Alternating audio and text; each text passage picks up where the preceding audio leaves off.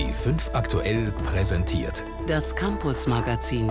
Jeden Sonntag um 15.35 Uhr. Einfach besser informiert.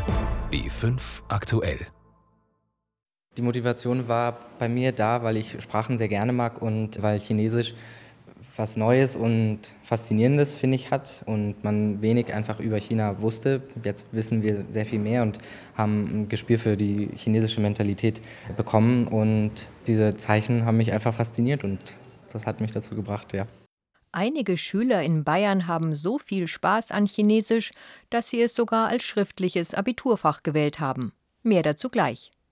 Außerdem berichten wir über eine ganz besondere Schule für Jugendliche, die sonst nirgends zurechtkommen. Und wir stellen die Ausbildung zum Feintäschner vor. Er oder sie näht feinste Geldbeutel und Handtaschen. Englisch, Französisch, Spanisch oder auch mal Italienisch. Das sind Sprachen, die bayerische Schüler normalerweise am Gymnasium lernen. Chinesisch ist da schon exotischer. Insgesamt 750 Schüler in Bayern lernen Chinesisch, die meisten als Wahlfach oder dritte Fremdsprache. Das St. Anna Gymnasium in München ist das einzige in Bayern, an dem die Schüler dieses Jahr sogar zum ersten Mal ihr schriftliches Abi in Chinesisch ablegen konnten. Fünf Jahre lang haben die Schülerinnen und Schüler die Aussprache geübt und Schriftzeichen gepaukt. Antje Dörfner berichtet.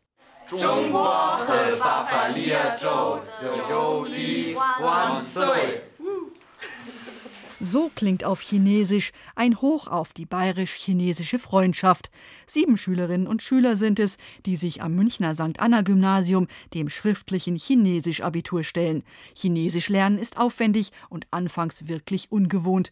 Aber es macht Spaß, sich der Herausforderung zu stellen, sagt der 18-jährige Anton Fischer-Kösen. Auf den ersten Blick diese Schriftzeichen, die ja überhaupt gar nichts sagen, wie man dieses Wort ausspricht, weil kein Buchstabe oder irgendwas da drin steckt. Wir lernen einfach diese Zeichen in Kombination mit der Aussprache und irgendwie macht es unser Hirn dann doch, dass man Zeichen sieht und weiß, welches Wort es ist. Die Abiturienten sind die ersten in Bayern, die Chinesisch ab der achten Klasse wählen konnten als dritte Fremdsprache und deshalb nun schriftliches Abitur machen können. Und das ist anspruchsvoll. Die Schüler müssen gesprochenes Chinesisch verstehen, einen Aufsatz schreiben und einen deutschen Text ins Chinesische übersetzen. Dafür bekommen sie eigens fürs Chinesische angefertigte Schreibvorlagen. Auf jeder Seite Schreibpapier sind 200 Felder. In jedes Feld gehört ein Schriftzeichen. Die Abituraufgaben hat eine Arbeitsgruppe im Kultusministerium für diese sieben Schüler zusammengestellt, erklärt die Chinesischlehrerin Barbara Guber-Dorsch. Da war es so, dass hier wirklich ein fünfköpfiges Team im Ministerium gearbeitet hat. Und dieses Team habe ich beraten, weil ich ja die Einzige bin, die sagen kann, wie weit die Schüler gekommen sind. Aber ich habe natürlich nicht entschieden, welche Texte dran kommen. Zweimal waren die Münchner Abiturienten zum Schüleraustausch in Asien, in China und in Taiwan und konnten dort auch Smalltalk erproben, sagt die 18-jährige Amelie Binder. Das Lustige war, dass wir vieles darüber gelernt haben, wie es in China abläuft, worüber man sich unterhält, weil die Themen für Smalltalk sogenannten sehr unterschiedlich sind in China und in Deutschland. Und die haben sich dann Mühe gegeben, über unsere Themen wie Wetter oder solche Banalitäten zu reden. Und wir haben dann gesagt bekommen, ja, Gott bloß nicht über Gehälter reden oder solche Sachen und haben uns da versucht, gegenseitig anzupassen. Und uns ist dann irgendwann aufgefallen, ja, wir machen das, was wir glauben, was der andere macht, aber es sind dann doch irgendwo auch Stereotypen. Amelie will Wirtschaftsinformatik studieren und die chinesische Sprache integrieren. Auf dem Arbeitsmarkt hat sie damit sicher gute Chancen. Frank Dollendorf ist Bereichsleiter Außenwirtschaft bei der Industrie- und Handelskammer für München und Oberbayern. Jeder, der sich nicht nur interkulturell im asiatischen und chinesischen Raum auskennt, der auch noch die Sprache versteht oder auch selber spricht, hat einen enormen Wettbewerbsvorteil.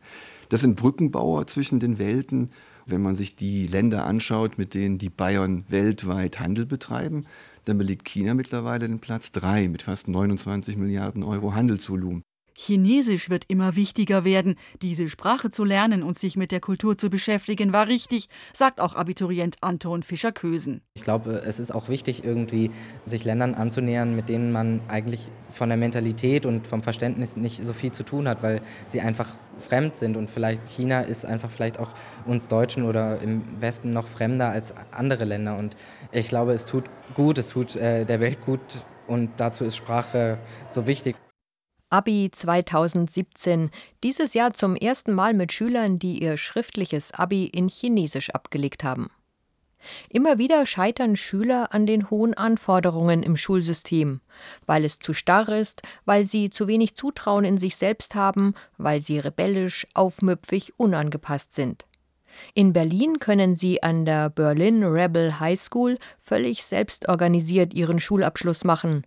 Wie das funktioniert, zeigt seit dieser Woche der gleichnamige Dokumentarfilm. Wir schauen heute im Campus-Magazin nach Landshut. Auch dort gibt es eine Schule für Kinder, die im normalen Regelbetrieb nicht zurechtkommen. Andreas Mack hat sie besucht. Im Bezirkskrankenhaus, am Institut für schulische und psychosoziale Rehabilitation. So, ihr stellt euch gegenüber. Wieder Am Vormittag steht Mathematik auf dem Stundenplan. Acht Buben üben das Kopfrechnen. Ihr stellt euch gegenseitig die Aufgaben und ihr bleibt unter 100. 2 mal 12. 24. 8 mal 7. 56. Alle acht Buben hatten in ihren alten Schulen keine Chance mehr. Immer wieder sind sie aufgefallen, haben den Unterricht gestört oder gerauft. Jetzt werden sie vom Team des Chefarztes Matthias von Aster betreut. Die Schule scheitert an diesen Kindern und die Kinder scheitern an dieser Schule. So kann man es wechselseitig sagen. Und es ist praktisch eine Art von Herausnahme für einen Zeitraum von etwa einem Jahr um sie allmählich mit erzieherischen Hilfen, mit sonderpädagogischen Hilfen und therapeutischen Hilfen wieder an ein Leben in der schulischen Gemeinschaft einer Regelschule heranzuführen. So wie Peter. Seinen Vornamen haben wir geändert. Der 15-Jährige war zuletzt in einer Mittelschule. Sein Direktor hatte ihm und den Eltern dann geraten, sich an das Institut für schulische und psychosoziale Rehabilitation am Bezirkskrankenhaus zu wenden. Ich habe ja gesagt, ähm, ich möchte es mir erstmal angucken. Und das ist hier eine Schule, um Hilfe zu kriegen halt. Und ich habe einfach die Hilfe angenommen. Und ich bin gerne hier. Alle acht Schüler aus der Region um Landshut kommen freiwillig. Sie wissen allerdings auch, wenn es hier nicht klappt, dann droht ihnen die Unterbringung in einem Heim. Im BKH bekommen sie einen strukturierten Tagesablauf und klare Regeln, erklärt Ingrid Winnerl, die Leiterin der Heilpädagogischen Tagesstätte. Da gibt einen Verhaltensvertrag, was passiert, wenn. Das ist für die Jungs ganz wichtig, auch diese Verlässlichkeit. Wenn dann, dass die Jungs sehr viel alleine arbeiten müssen, Sonderaufgaben kriegen, an bestimmten tollen Sachen nicht teilnehmen dürfen. Die dürfen kickern, die gehen schwimmen, die gehen kegeln. Und das dürfen die, die sich nicht an die Rahmenbedingungen halten, eben dann zeitweise nicht. Auch das Handy muss jeden Morgen abgegeben werden. Kein Problem für den 15-jährigen Kevin. Er ist inzwischen rund zwei Jahre hier und spürt die Veränderung. Ja, ich komme im Unterricht besser mit und meine Noten haben sich auch schlagartig verbessert und mein Verhalten auch. Also, wenn ich das von früher so schaue, jetzt ist schon besser geworden. Es wäre einem halt sau gut geholfen im Unterricht und so. Man kann auch seine Fragen stellen, weil da sind wir ja nicht so viel in einer normalen Klasse, sind ja 30 oder 20 Leute. Da kann sich der Lehrer nicht auf jeden Einzelnen konzentrieren oder so. Und wenn es gleich so gewesen wäre wie jetzt, dann war mein Schulablauf viel besser gewesen. Die Problemkinder sollen nicht abgeschoben werden. Ziel ist es, sie wieder in eine Regelschule zu integrieren. Und das klappt meistens sehr gut, freut sich Daniela Wamprechtshammer, die Leiterin der staatlichen Schule für Kranke am BKH. Die Schulen sehen auch, wenn sie die Schüler zurückbekommen, die sagen das auch ganz oft, der ist ganz anders, wie wir den in Erinnerung haben. Das ist ja gar nicht mehr der gleiche. Die sind da schon sehr, sehr froh und sehr dankbar. Und das Schöne ist, dass man auch oft später noch die Rückmeldung dann bekommt, der hat jetzt eine Lehrstelle, wissen Sie das schon, und der macht jetzt das und das. Also das ist eine sehr, sehr positive Zusammenarbeit mit den Schulen. Auch Kevin hat die Kurve gekriegt. Er macht den Quali und hat schon eine Ausbildungsstelle sicher. Am BKH in Landshut gibt es acht Plätze für unbeschulbare Kinder. Bald werden es doppelt so viele sein, doch der Bedarf wäre sogar noch höher. Eine Schule in Landshut bietet Hilfe für Schüler, die an anderen Schulen nicht zurechtkommen. Ein Beitrag von Andreas Mack. Die beiden Münchner Unis sind erfolgsverwöhnt, immer erfolgreich bei der Exzellenzinitiative und internationalen Rankings. Um ihre Breitenwirkung weiter zu verstärken, bieten sie seit einiger Zeit auch MOOCs an, kostenlose Online-Kurse, die vor allem für ausländische Studenten gedacht sind. Angeboten werden die Kurse über die US-Plattform Coursera. Doch wie so häufig im Netz gilt, wenn etwas kostenlos ist, dann ist Vorsicht geboten. Datenschützer sind sicher, dass das US-Unternehmen mit den Daten der Studierenden Geld machen will. Max Muth berichtet. Die TU in München hat große Ziele. Sie will international bekannter werden. Deshalb hat sie sich vor vier Jahren entschieden, mit Coursera zusammenzuarbeiten, dem führenden Anbieter von Online-Kursen, den sogenannten MOOCs. Über die US-Plattform kann die TU auf einen Schlag 25 Millionen potenzielle Studenten erreichen, deutlich mehr als die 40.000, die in München studieren. Für Hans Pongratz, den an der TU für die MOOCs zuständigen Vizepräsidenten, ein verlockendes Angebot. Ich meine, schauen Sie sich das Ranking an. TU München ist durchaus sehr gut bewertet und spielt da wirklich europaweit bzw. weltweit in der Top-Liga mit. Und da wollen wir auch gewisse Zielgruppen adressieren und diese können wir eben über diese Plattform adressieren. Auch TU-Studenten können die Kurse belegen, gedacht sind sie aber für internationale Studenten aus der EU und weltweit. Die MOOCs sind für die TU und übrigens auch für die LMU kostenloses Marketing. Grundsätzlich ist Coursera's Angebot auch für Studenten kostenfrei, klingt nach Win-Win-Situation. Doch kostenlose Angebote im Internet haben häufig einen Haken. Geld verdienen die Anbieter am Ende mit den Daten der Nutzer. Das ist auch die Befürchtung des Bielefelder Vereins Digital Courage. Der hat den Münchner Unis deshalb den Big Brother Award verliehen. Laudator war Frank Rosengart vom Chaos Computer Club. Die Unis haben den Preis auch stellvertretend für alle anderen Unis bekommen, die mit so ein bisschen, na, ich würde mal sagen, schon schattigen oder zumindest sehr äh, geschäftstüchtigen Bildungsanbietern zusammenarbeiten. Das geschäftstüchtige Unternehmen Coursera verdient zurzeit nur dann Geld, wenn Studenten am Ende eines Kurses ein Zertifikat über die erfolgreiche Teilnahme haben wollen. Den Gewinn teilen sich Uni und Unternehmen. In einem Mustervertrag des Unternehmens mit der Uni Michigan, der im Netz kursiert, steht aber auch, womit das Unternehmen gerne in Zukunft Geld verdienen möchte. Coursera könnte zum Beispiel zu einer Jobbörse werden, einer Jobbörse, die aber genau weiß, wie schnell und zuverlässig ein Student die BWL-Einführungsvorlesung absolviert hat. Das heißt ganz klar, dass der eigentliche Datenschatz von Coursera nicht die Vorlesungen sind, die Unterrichtsmaterialien, die sie anbieten, sondern es geht darum, hinterher als eine Art Kontaktbörse zu fungieren und äh, damit auf der Rückseite des Geschäftsmodells quasi dann nochmal zusätzlich Geld einzunehmen. Das ist nicht zwangsläufig ein Problem. Nutzer laden ähnliche Daten ja auch freiwillig bei Business-Netzwerken hoch.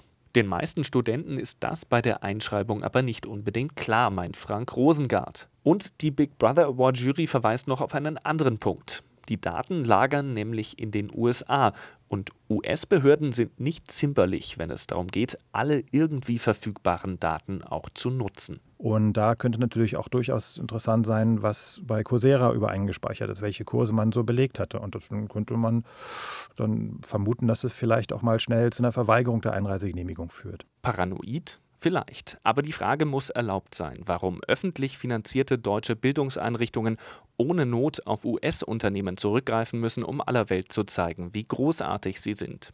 Eine sichere Alternative dazu könnte eine europäische MOOC-Plattform sein, die nach EU-Datenschutzstandards funktioniert. Bislang war das den Unis zu aufwendig, sie legen sich lieber in das von Coursera gemachte Nest. In der Schweiz haben große Unis nach kritischen Berichten über Coursera eine Initiative für eine eigene Schweizer Plattform gestartet. Im Juni soll dort eine Rektorenkonferenz darüber entscheiden. Vielleicht ist das ja auch eine Idee für die deutschen Universitäten. Kritik am Datenschutz bei kostenlosen Online-Kursen an den Unis. Ein Beitrag von Max Muth war das. Handtaschen aus feinstem Leder sind ein Hingucker. Solche Handtaschen zu fertigen ist ein eigener Ausbildungsberuf, der Feintäschner, eine Fachrichtung des Berufs Sattler. Zurzeit erlebt der fast schon ausgestorbene Beruf eine kleine Renaissance. 2016 haben in Oberbayern insgesamt sechs Jugendliche eine Lehre zum Feintäschner begonnen. Bayernweit waren es neun. Dagmar Bohrer-Glas hat in Oberwarngau im Landkreis Miesbach einen Familienbetrieb besucht, der ausbildet. Marstaller fertigt hochwertige Lederwaren für Läden in Münchens besten Lagen.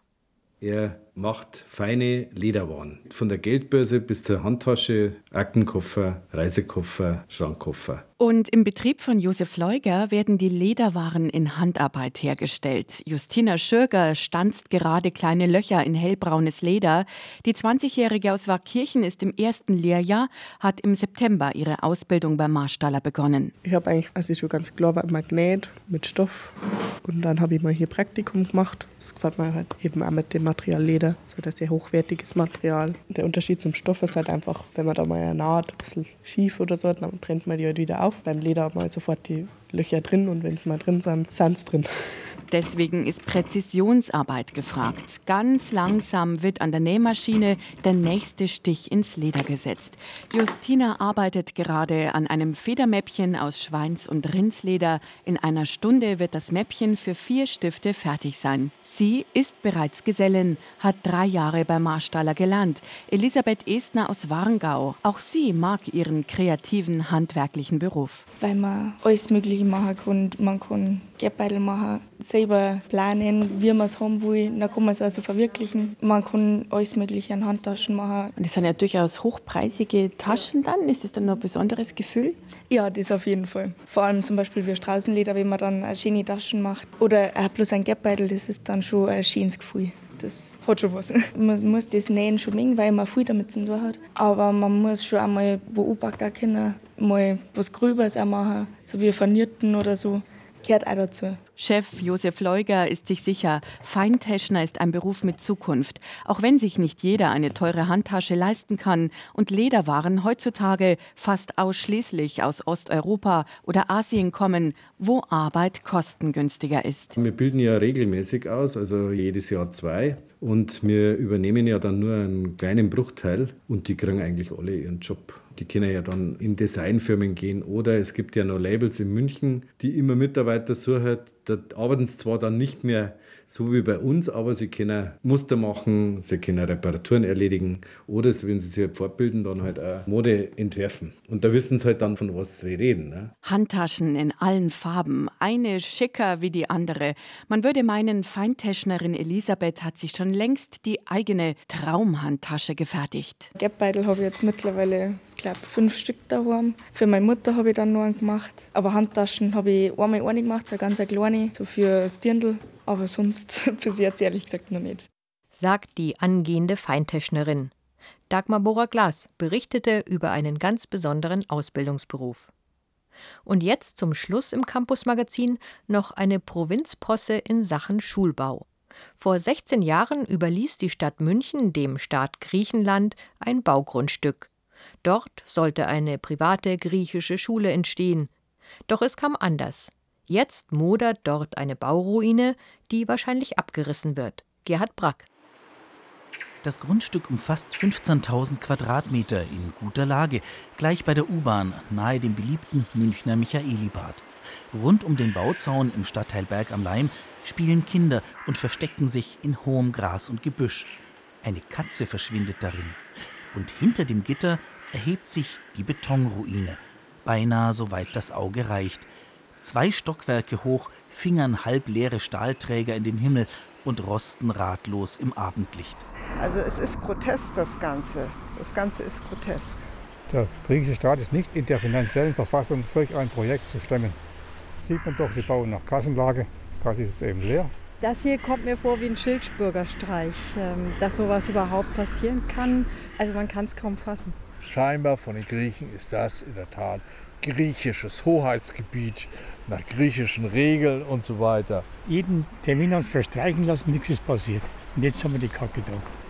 Die Anwohner sind frustriert, nennen die Investroine vor ihrer Haustür die Akropolis von Berg am Leim. Dabei wollte der griechische Staat eigentlich nicht nur eine Schule errichten, sondern auch gleich noch ein Begegnungszentrum schaffen, offen gerade auch für die Anwohner. Christos Theodosiadis, Elternvertreter am griechischen Lyzeum München, beschreibt die Vision. Man konnte irgendetwas schaffen, dass beide einen riesen Vorteil haben. Man könnte zum Beispiel dort mal griechische Tänzer. Man könnte alles Mögliche da, ja. Vor den Preis haben die Götter aber den Schweiß gesetzt. Davon floss zunächst zu wenig. Eine Rückblende. Im Jahr 2001 verkauft die Stadt München den Griechen das Grundstück zu einem Schnäppchenpreis, von dem Grundstücksmakler heute nur träumen. Griechenland will hier eine Schule für 700 Schüler errichten. 2006 soll sie fertig sein, heißt es zunächst. Doch dann verstreichen etliche Fristen. Erst 13 Jahre nach dem Kauf, am 30. April 2014, erfolgt der lang erwartete Spatenstich. Inzwischen aber hat die Stadt München auf Rückgabe des Baugrunds geklagt. Rund eineinhalb Jahre später ein Gerichtsvergleich. Griechenland darf weiterbauen, verspricht aber, 2015 steht der Rohbau, Am 30. Juni 2017 ist die Schule bezugsfertig. Doch das klamme Griechenland reißt beide Termine. Und noch etwas reißt, der Geduldsfaden der Stadt. Axel Marquardt, Kommunalreferent der Stadt München. Die Fristen wurden ja nicht einseitig von der Stadt gesetzt, sondern die Fristen sind einvernehmlich mit dem griechischen Staat vereinbart worden. Die Stadt lässt sich nun wieder als Eigentümerin des Grundstücks im Grundbuch eintragen. Anfangen kann sie damit aber ziemlich wenig. Das Problem, das wir im Moment haben, ist, dass die griechische Seite die Einräumung des Besitzes verweigert hat. Wir sind Eigentümerin, aber wir können auf das Grundstück nicht Zugriff nehmen. Die Stadt will hier ein Gebäude für ein eigenes Gymnasium errichten, denn die Bauruine lässt sich nicht in eine bayerische Schule ummodeln. Die Griechen haben nach ihren eigenen Vorgaben nicht nach bayerischen den Bau hochgezogen. Das heißt auch, das Fundament ist erdbebensicher, die Baugrube gegen alle Erdstöße mit Beton ausgegossen. Schlecht für die Stadt München, denn die müsste vor erneuten Bauarbeiten erst einmal abreißen. Das käme teuer, warnt Rechtsanwalt Georgios Vlachopoulos, der in dieser Sache jahrelang erfolgreich für Griechenland verhandelt hat. Weil allein das Fundament hat praktisch äh, so starke Wände, ich würde das als Bunker bezeichnen. Und allein diese Bunker in die Luft zu jagen, äh, wird es natürlich so viel Zeit wie auch Kosten produzieren. Vlachopoulos schlägt ein anderes Modell vor. Die Münchner sollen das Grundstück wieder zurückgeben und die Griechen doch bauen lassen. Immerhin stehe der Rohbau schon zu 70 Prozent. Nächstes Jahr wäre die Schule fertig, verspricht er. Das Geld ist da, der Wille ist da, der politische Wille ist da und die Zeit ist auch da. Das heißt also, wenn man jetzt sofort sagen würde, wir fangen mit dem Bau an, da sind wir, sagen wir so, innerhalb der Zeit praktisch bis Juli, September 18 soweit fertig, dass die Schule auch in Betrieb genommen werden kann. Die Stadt München ist in der Zwickmühle, denn es ist gar nicht sicher, dass sie die Bauruine überhaupt abreißen darf. Falls die Griechen dem Abriss nicht zustimmen, käme es zu einem Gerichtsverfahren vor dem Internationalen Gerichtshof in Den Haag, droht Vlachopoulos. Und das kann dauern, gesteht auch die Stadt ein. Also Prozesse können sich natürlich immer jahrelang hinziehen, insbesondere wenn sie dann am Ende durch mehrere Instanzen gehen. In die Debatte eingeschaltet hatte sich kurz vor Ende seiner Amtszeit auch noch der ehemalige Außenminister Steinmeier. Er empfahl Nachgiebigkeit gegenüber den Griechen. Auch sein Nachfolger Sigmar Gabriel setze sich für eine gute Lösung ein und habe bereits Kontakt gehabt in dieser Sache, sowohl mit der Stadt München als auch mit der griechischen Seite, heißt es auf Anfrage des BR. Die Anwohner allerdings glauben nicht, dass hier noch eine griechische Schule für München entsteht. Fakt ist, die Griechen werden ja nie fertig. Ja? Vom Eindruck nie im Leben. Der Streit um die geplante griechische Schule in München. Ein Beitrag von Gerhard Brack. Das war's für heute im Campus Magazin. Am Mikrofon war Annette Meyer.